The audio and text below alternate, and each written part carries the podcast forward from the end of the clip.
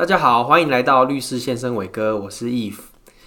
今天要跟大家分享几则新闻以及呃车祸事故。第一则呢是呃发生在二零一八年的车祸事故，是有一名大客车司机呃撞到一个女骑士。事发的过程中是这样子的：这个大客车司机呢驾驶大客车在这个道路上行驶，呃，但是呢过程中。有一名女骑士突然呢驶进了这个客车大客车的车道，那造成这个碾压的意外。那这名这个女骑士呢，当下呃是受到重伤，并且送医。过了一年之后呢，这个这个受伤的女骑士呢，因为败血症休克死亡。那这个案子就进到法院了，以业务过失致死罪呢送办。那后来法院呢，考量到，呃，女骑士呢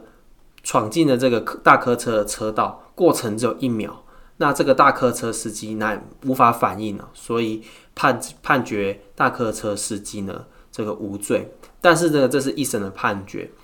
目前这个案全案呢还可以上诉中。我们今天就从这个第一则的这个交通事故开始说起。那我们请伟哥。哎，大家好，我是律师先生伟哥。啊，这一起交通事故发生在二零一八年啊，距离现在大概也有三年的时间啊。法院在一审判决这个客车司机是无罪啊，他的理由是因为只有一秒钟的时间啊，在这一秒钟的时间，客车司机是没有办法去反应啊，所以他对这一起事故是不用负任何的责任。我们在之前也跟大家去谈过，呃。一般驾驶人哦，他的刹车反应需要一段时间呐。呃，一般的研究的显示是，驾驶人哦，在刹车反应的时间，它包含了触发、感知、判断、松开油门、刹车、开始有效的刹车，大概需要一点六秒。用这样子的一个标准去换算的话，在时速四十公里的状况下。刹停的距离需要十七点六公尺啊，在时速五十公里的状况下需要二十二点四公尺啊，在时速六十公里的状况下需要二十七点二公尺啊。所以在这个案例里面啊，客车司机哦，他只有一秒的反应时间啊。呃，我们一般的市区道路的时速大概都是在五十公里啊，所以他必须要有二十二点四公尺的反应时间。所以这个距离跟时间都不够啊，所以在这样状况之下，法院就是判决这个公车司机是无罪的。这个案例还有另外一个呃需要跟伟哥讨论的地方，就是说这个女骑士她被撞的那个时间点啊，是发生在二零一八年的十一月十号。但是呢，这个骑士死亡，因为败血症休克死亡的时间点是发生在二零二零的五月七号，等于说是隔了一年多的时间哦，他死亡。那这样子死亡的时间点跟事故交通事故发生的时间点隔那么久，我们可以说他是啊过失致死的这样子的情况吗？一般在实务上的认定是不是过失致死啊？这个要看。呃，死亡跟事故之间有没有因果关系？呃，有很多的车祸案例，呃，都不是当场死亡，可能在安养中心、在医院一段时间之后才发生死亡的结果。这样子的状况下，究竟是不是车祸所引起的死亡的结果？通常需要法医去做鉴定啊。但是在法医的鉴定。的结果也有不同的认定啊。嗯，我这边就举几个例子啊。我这边有个案例，一位车祸的被害人被撞击后，这个被害人受有蜘蛛网膜下腔出血、硬脑膜下出血肿、左脚踝外踝肩线状骨折、颈椎受伤等伤害。呃，当时送到医院的时候是昏迷的。呃，经过救治之后，慢慢有恢复意识，但是呃，完全认不得家人啊。在医院住了一个多月之后，就转送到安养中心，在安养中心住了将近两个月，忽然之间，哎，死亡了。死亡之后，法医来相验尸体啊。法医相验尸体的结果是因为这个死者患有高血压以及重度冠状动脉阻塞性疾病，他左肢下降肢大概约有百分之八十。心因性的休克所引起的死亡，他认为是自然死亡，而不是车祸所造成的。所以，这个车祸跟死亡之间是没有因果关系。所以他把加害人用过失伤害去起诉，而不是过失致死起诉。从伟哥这个案例，其实判断有没有过失致死，它中间很重要的因果关系的这个过程。判断因果关系的过程中，我们还有可能有其他变因哦。实务上可能有其他变因，比如说这个被撞的人，他因为车祸受伤，但是呢，他本身可能有呃，比如说高血压或者其他慢性的疾病，导致可能他也是在一年左右呢，或者几年之后呢，几个月之后呢，他过世。那这个过世的这个这个死亡的这个结果。跟这个车祸的关系，其实还是要呃个别的判断。像伟哥刚刚讲案例，就是要还有在经过法医的判断。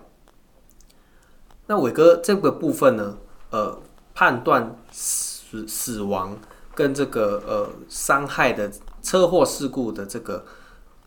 中间的因果关系，还有没有什么其他的例子，我们可以去去说明说，呃，因果关系在车祸事故中它的重要性。刚刚那个例子是，呃，法医认为是不具因果关系的。但是我以下讲两个例子是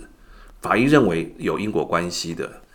第一个例子是，呃呃，一位老伯伯骑着电动的代步车，被后面一辆机车所追撞。老伯伯车祸后脊椎损伤，所以四肢瘫痪。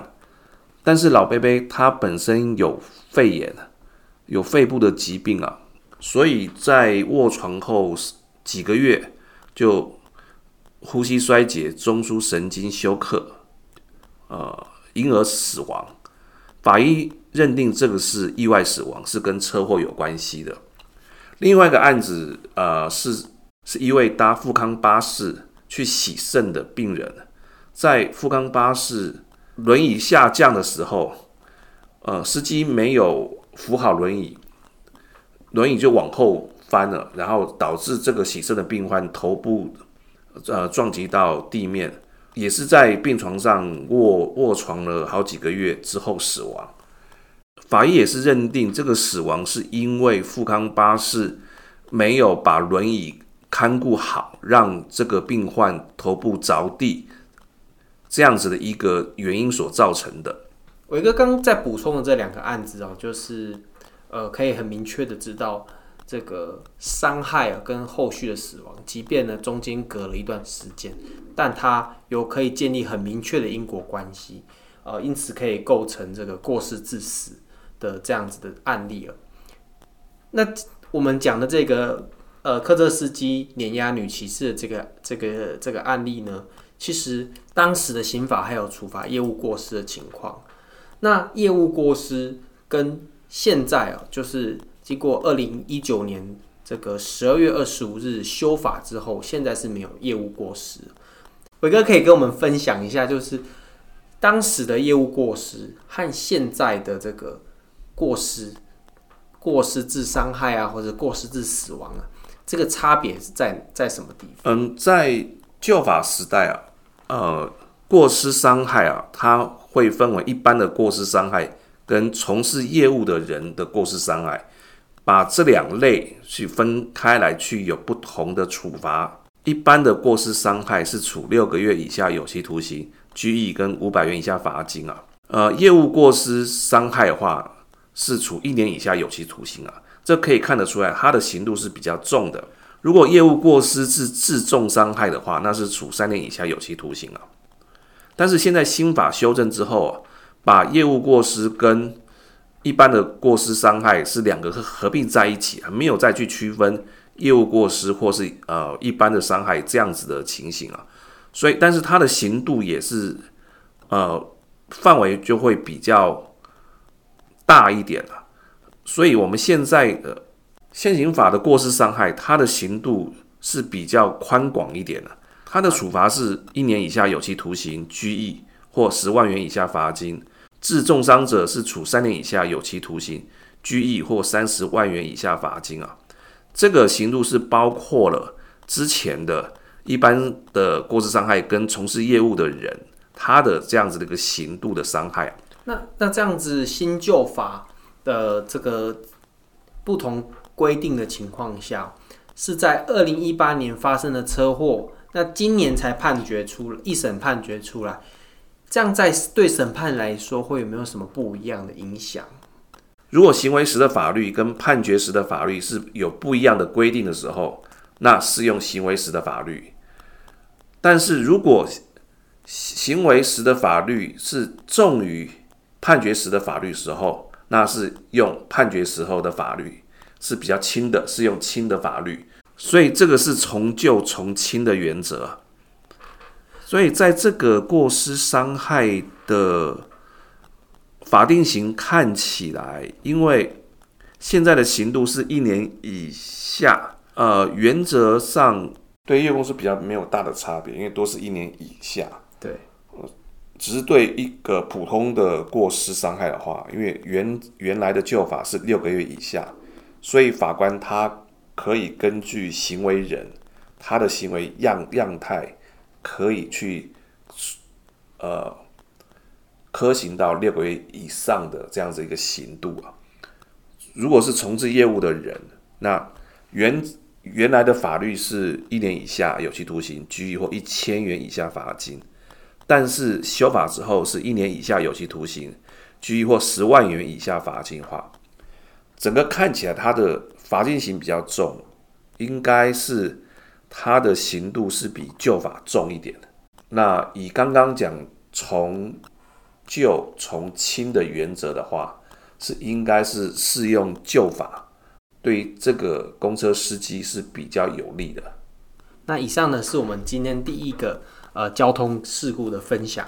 那第二则呢，要跟各位听众们分享的是，有一名机车骑士呢，在这个驾驶的过程中撞了一只狗。那后来这个骑士呢，就告这个这个狗的主人呢，说呢。这个没有没有牵绳，然后呃害他撞到了这个这只狗，但是呢，这个案件进到法院了，法官法官就说，哎，这个事主养的狗呢，呃是有去管教他的，去有教好他的狗的，因为他的他的狗在过马路的时候呢，是在绿灯的状况下走斑马线过马路，即便他没有牵，当时是没有牵绳子的哦，就是说。这个狗都是符合交通规定的。那这样的状况下，你是你这个机车骑士撞到人家的狗，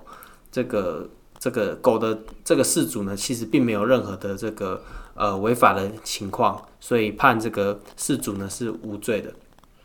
那这样子的案例呢，呃，要跟伟哥讨论几个我觉得蛮有趣的点呢。第一个是说，如果这个今天这只狗呢，它没有按照交通规定。那这个主人呢，我们要怎么去去判断他的责任呢？第二个呢，是想要跟伟哥讨论是说，那今天这个狗呢，在有按照交通规定的情况下过马路，然后这只狗被撞了，狗狗的主人呢，可以做怎么样子法律上的请求？呃，我们先了解一下什么情况下算是有按照交通规则去过马路啊？这则新闻有提到，这个主人并没有牵绳子带着狗去过马路啊，但是狗也没有乱跑，他还是走在斑马线上面，在绿灯的时候过马路啊。所以法院他就指出来啊，不论是不是有牵绳哦，都不能有妨害交通的行为啊，而不是用有输送或是牵绳啊作为。是否违反作为义务的一个判断的标准啊？所以在事故发生的当下啊，这只狗是走在人行道穿越道上面，也没有闯红灯，所以并没有让狗奔窜于人车往来的车道的情形啊，所以它不会构成妨碍交通的要件啊。最后，法院就判决事主是无罪的。虽然这是地方法院的判决啊，可以上诉啊，但是一般的经验上面，这样子判断的标准，我个人是觉得是是没有违物的。如果这个案例的狗没有按照交通号志，或是奔窜于人车往来道路上面的话，那就是有违反交通规则。违反交通规则造成骑士的受伤，那当然。这只狗的主人要对于骑士的受伤要负损害赔偿的义务，甚至于要负过失伤害的责任。我们今天回到这个新闻哦，就是这只狗呢，在符合交通规定的情况下啊被撞伤了，那这个事主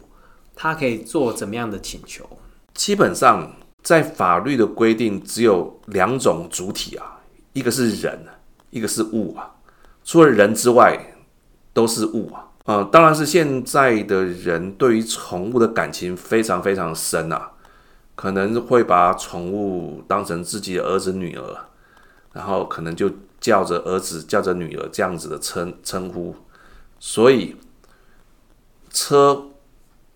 所以当宠物被撞到的时候，它的情感上的损害是非常大的，但是在法律上看起来。还是一个物的损害，在物的损害，我们能够请求什么样子损害赔偿？啊，第一个就是受伤的狗需要上医院，需要去买一些药品去治疗狗的伤害，那这些应该是呃狗主人的一个损害赔偿的可以请求的一个项目。狗受伤其实跟我们平时呃前几集有提到的个车祸，它的损害赔偿。损害请赔偿请求的这个方式，或是这个范围会有点不一样哦。跟这个车祸受伤，车子它要修理，它的车子的损害，我们是可以有一个，比如说请求这个车子价值减损的这样子的个主张。那在宠物的的这个案例下，我们有这样子的机会吗？呃，我个人是觉得很难啊。因为宠物的损害，除了刚刚提到的一些医疗诊疗跟药品的费用，其他的像跟人的请求，一定是有一些区别的。对人的请求，我们还可以请求工作上的损失，可以请求精神上的慰抚金，可以请求劳动力的减损。但是这些对于动物来讲，应该是没有办法去请求这些项目的损害啊。哦，我们今天有一个案例，它衍生出来讨论，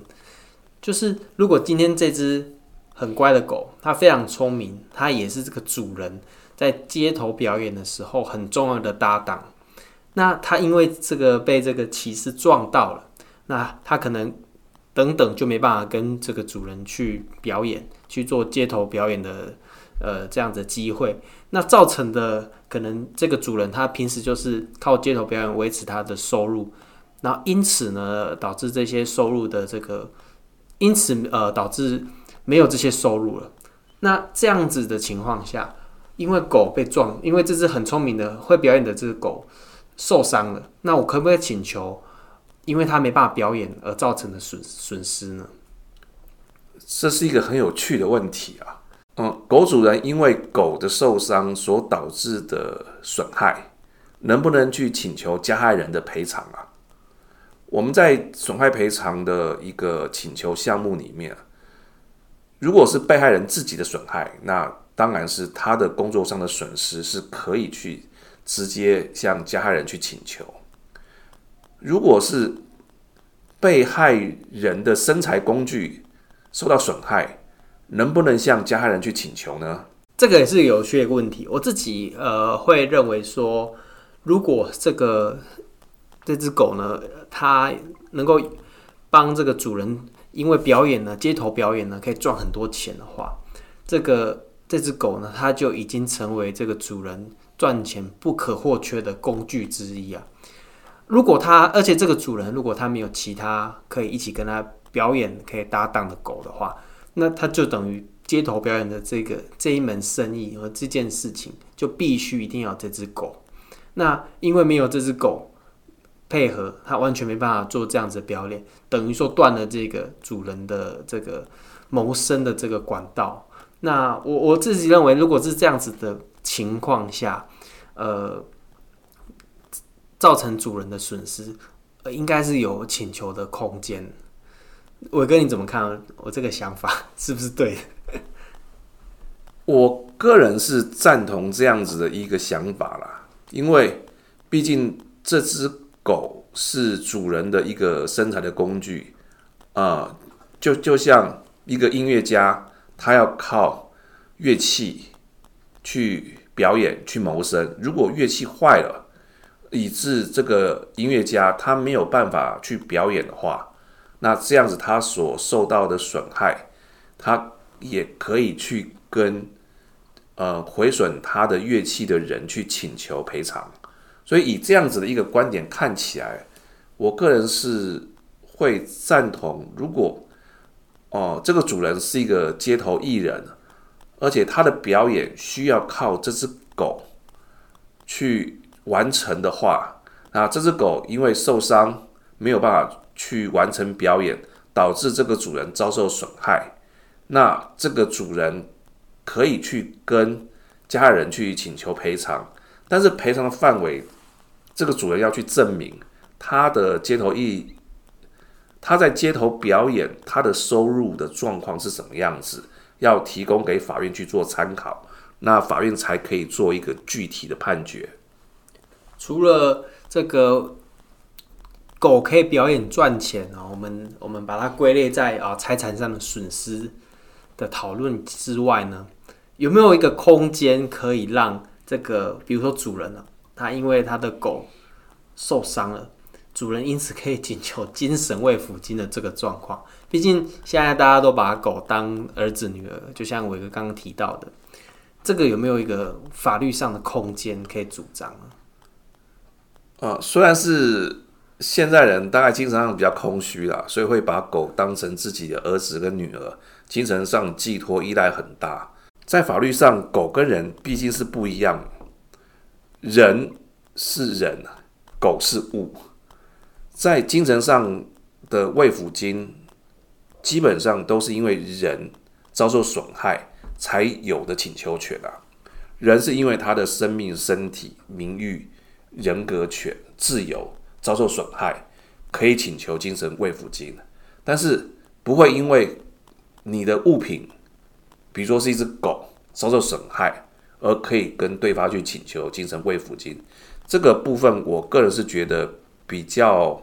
没办法去请求。第二则的新闻呢，呃，我们很庆幸这只狗呢没有因为这个自己的乖巧而被法院处罚。那刚刚跟伟哥讨论